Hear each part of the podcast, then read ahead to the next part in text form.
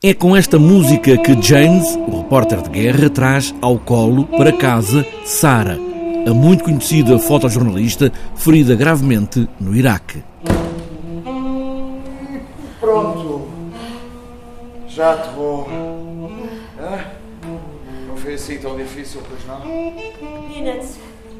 Vamos voltar a repetir um dia. Zoom é essas duas coisas, zoom da fotografia e zoom que aproxima a imagem mais perto. Diogo Infante, que encena esta peça, fala precisamente nessa dualidade.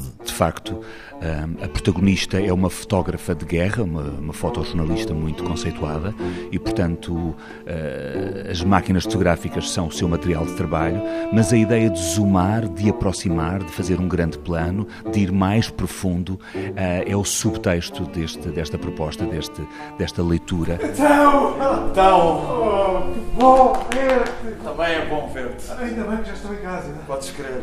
Que pesadelo. Pois foi.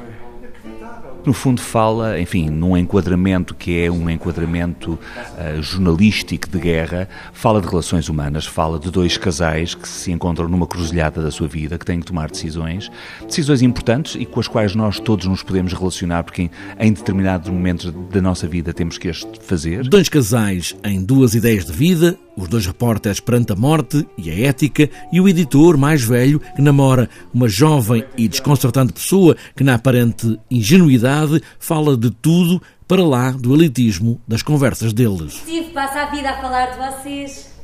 Eu falei também. Lembras-te que eu descrevi? Ah, sim, claro, claro. Ah, estes são para vocês. Eu não sabia qual escolher. O bem-vindo a casa ou o melhor a depressa, por isso comprei os dois. São muito giros, obrigado. Querem dar nos vossos casais? Ah, sim. Obrigada. Que têm uma vida muito ativa, muito intelectualizada, muito focada para um determinado tipo de comportamento e ela vem de alguma forma questionar essas, essas posturas e com a sua normalidade desconcertante, com uma franqueza absolutamente deliciosa, ela acaba por, enfim, mexer com as regras do jogo. Se tudo parece simples, há sempre em fundo um debate sobre as belas fotos do caos e da guerra e da destruição e da fome.